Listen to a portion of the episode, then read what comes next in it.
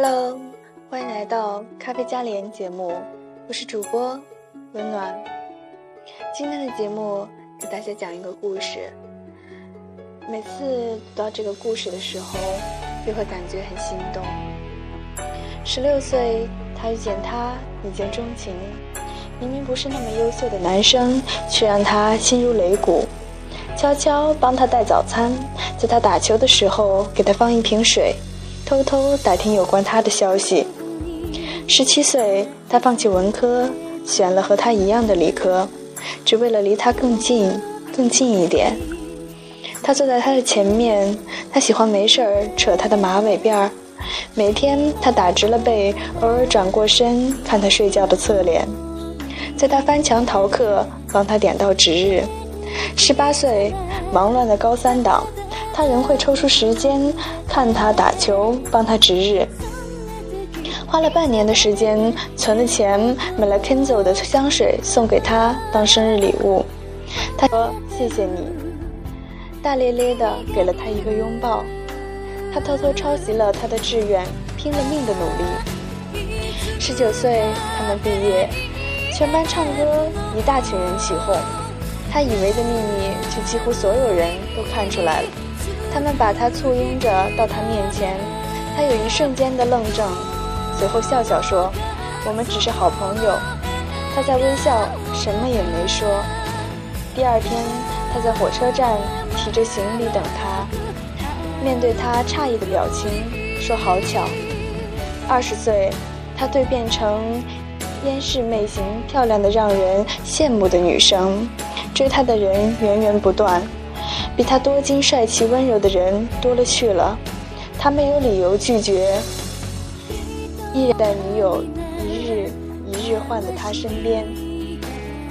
二十一岁，他在他的生日那天抓住他，盯着他的眼睛，一字一句地说：“我爱你。”他愣了愣，挥开他的手，呛呛跌跌地离去。他又笑着扶起他说：“我开玩笑呢。”他才松了一口气。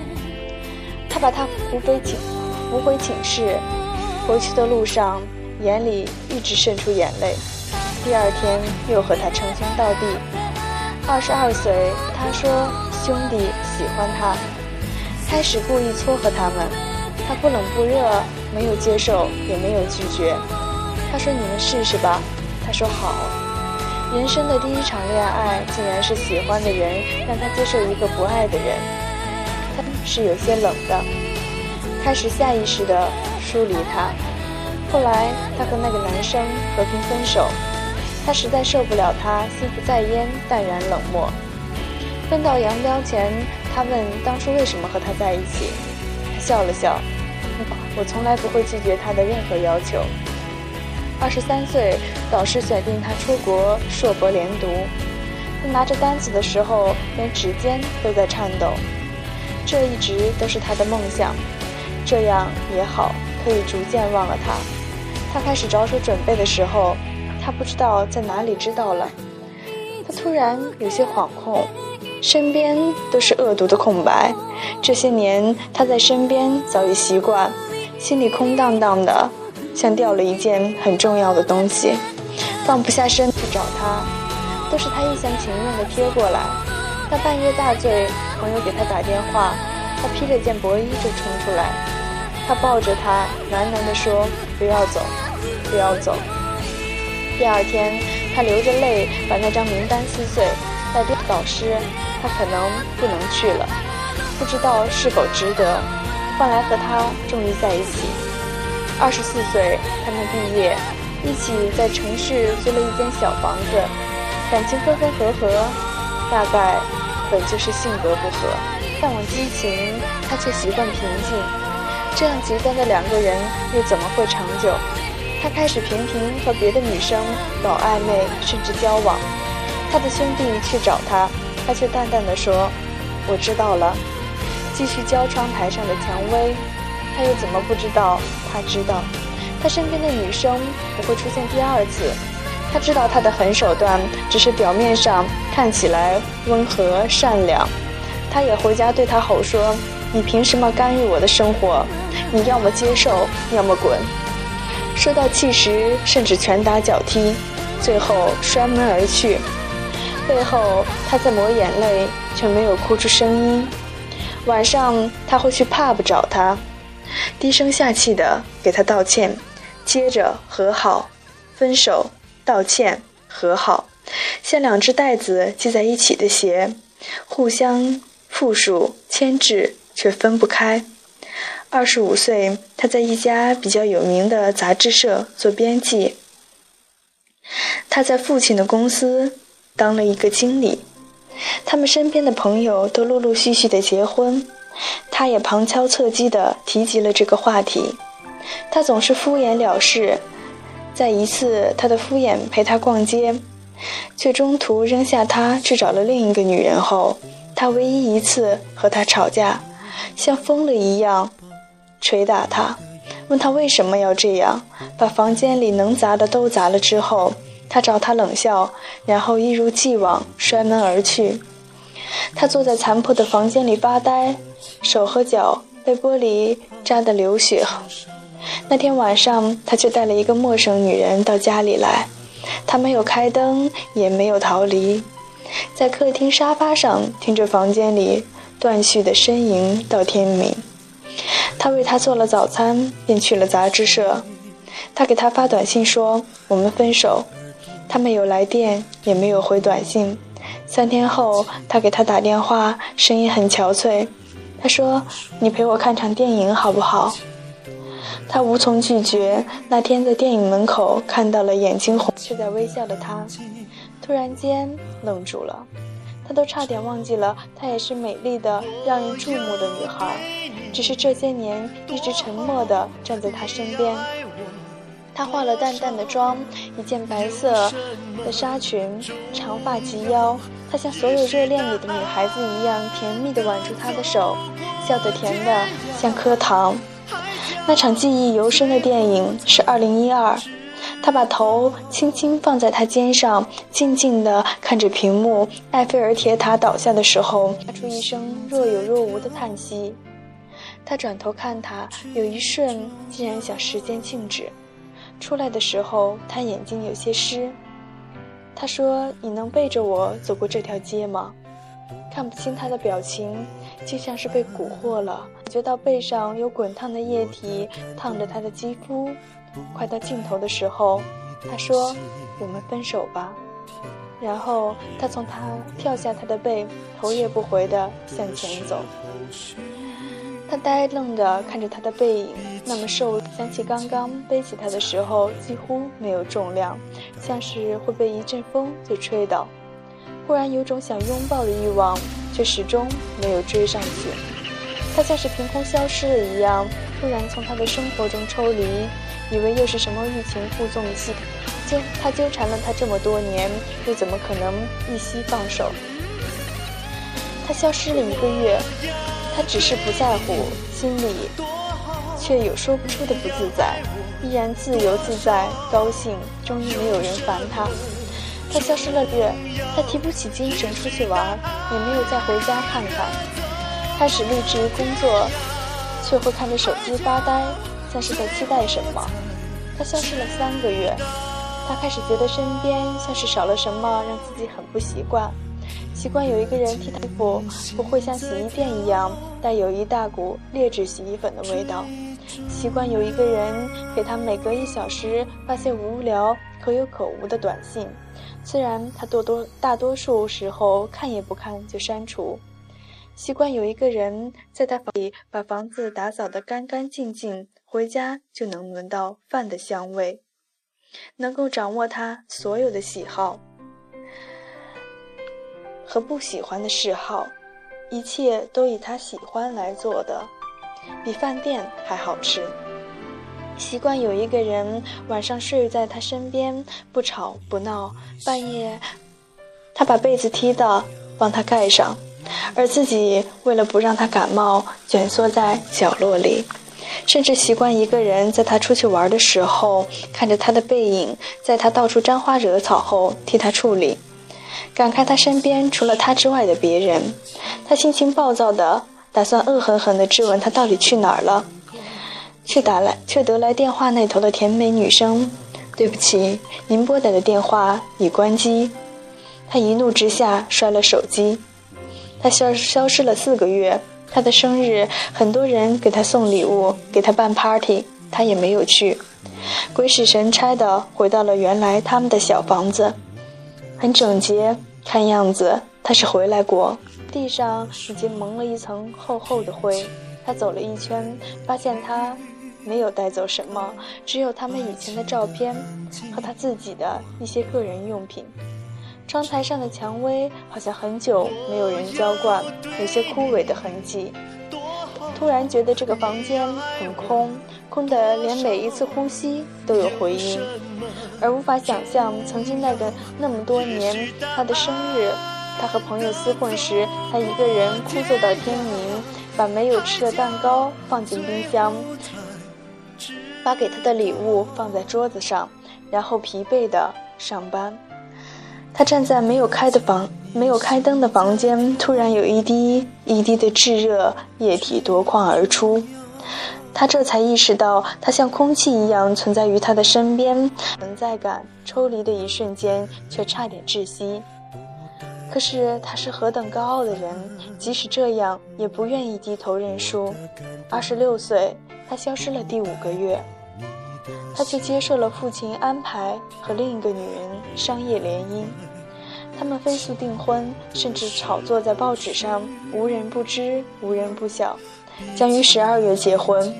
他抱着最后一搏的心态，等待着他的主动认错，求他回来，他就能以高傲的姿态为难起，难以接受。可是两个人。两个月却杳无音讯。婚礼那天选在圣诞节，他记得以前曾经对他说，希望有一天和他在下雪的圣诞节教堂里结婚，一起走过长长的红地毯，头上飘着雪花就能到白头。他曾不屑地耻笑他了很久，整整一天他都心不在焉。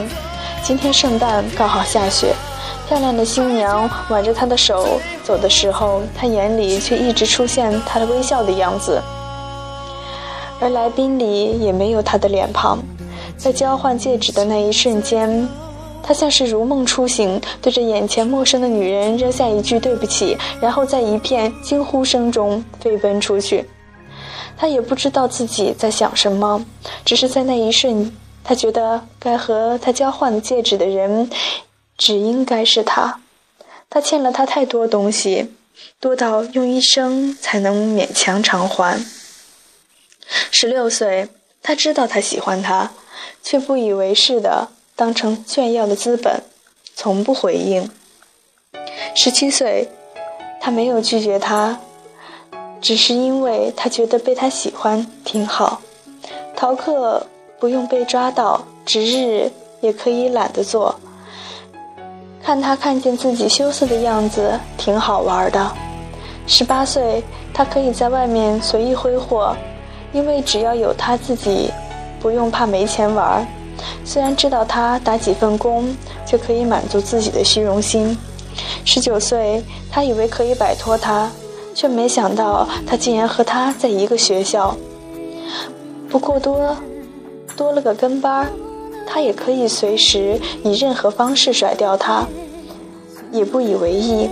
二十岁，他容忍他在身边，失恋时可以随时随地的有个人陪他喝酒解闷儿，不开心时也可以有个人当树洞陪他刺激，甚至追女生也有个好帮手。更何况这么多男生羡慕。二十一岁，他对他说出都心知肚明的那三个字。他没有想到过这一桥段，他怕被束缚的感觉，想到，却是以什么手段来推开他。二十二岁，他终于找到了一个完美的理由，把他从自己身边推开，有百分之百的把握。他知道他不他的任何要求，虽然身边好像空了什么，却已自以为是的自由了。二十三岁，偶然听说他要出国的消息。那一瞬间不是没有诧异的，甚至有些紧张，说不清什么感觉。觉得他理所当然的应该在他身边，于是装醉把他留在了身边。他知道他一定不会放弃他，虽然事后知道这是他的梦想，有些淡淡的可以被忽略的愧疚感。于是他和他在一起了。二十四岁，二十岁，他却无时无刻的不再后悔当初的决定，于是变着法子的折磨他，不喜不高兴就骂他、打他、砸东西，比以前还要放荡的生活。看着他的眼泪，看着他的憔悴，看着他的难过，好像上瘾了一样。他对于他所有的意义，仅限于保姆、陪睡、发泄对象、无偿善后者、跟班，连朋友也没有算上。他知道，他每年他的生日都会一个人等到清晨，他却从来不记得他的生日。他工资不多，却要每次都把钱用来给他买名牌衣服，自己觉穿的地摊货。他知道，他害怕走夜路，有夜盲症，每次回家都会摔很多次，但是他懒得去接他一次。他知道他有胃病，会经常呕吐。他却没有在他疼得走不动、走不动路的时候，给他买过一次药，是他死撑着。他知道他闻到芒果会过敏，却因为自己想吃，逼着他做沙拉。他有很多知道的事，也有很多不知道的事，他都不想去探究。而他习惯付出，他就习惯接受。而这样常年累积下来的他，早已像一颗骨，深深埋在了他的体内。此刻病如膏肓，才恍然醒悟，而结果已是我爱你。找了很多他以前会去的地方，也去过杂志社，却得到他早已辞掉工作的消息。打了很多话电，很多遍电话，这回直接是您拨的电话是空号。恐惧从内心一点一点渗出来，揪住他脆弱的心脏。最后。走回到以前的小屋前，敲门也没有回应，也不知道等了多久。远远的有一个打着伞的身影从白茫茫中走过来，他心如擂鼓，来人却不是他，是个长相清秀的、眼睛很红肿的女孩子。看着她有些诧异，他从包里拿出一件东西交到他手里，仔细看是一封薄薄的信。女孩喝着气问他。你就是顾意先生吗？你果然来了呀！他皱了皱眉。那女孩说：“这是简生两个月前让我在今天到这里来交给你的。没想到你真的在呀！”他感觉自己心里像开了花一样。他的声音颤抖。那你知道他现在在哪里吗？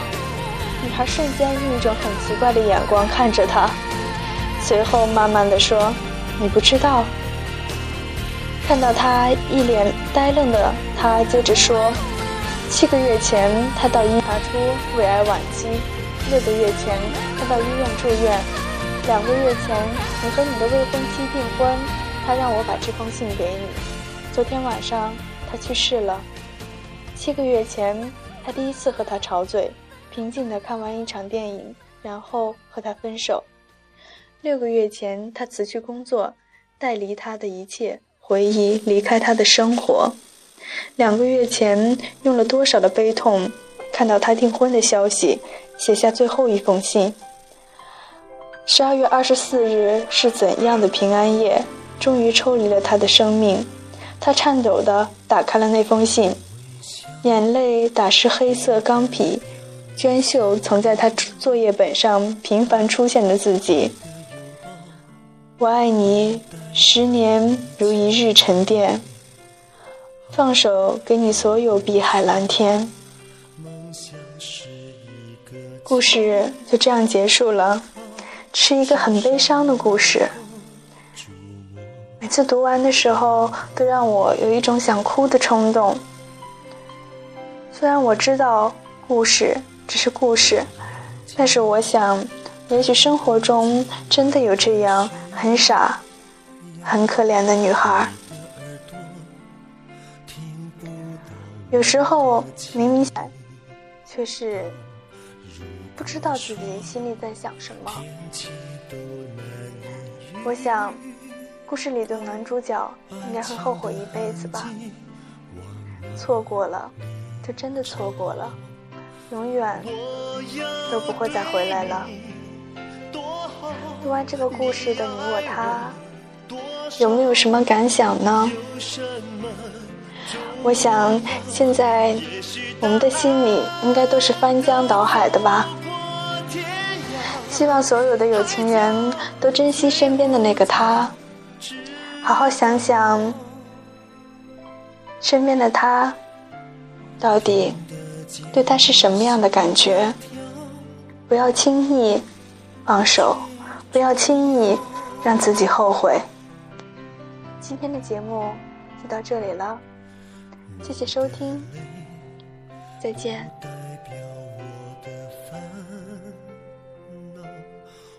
的感动。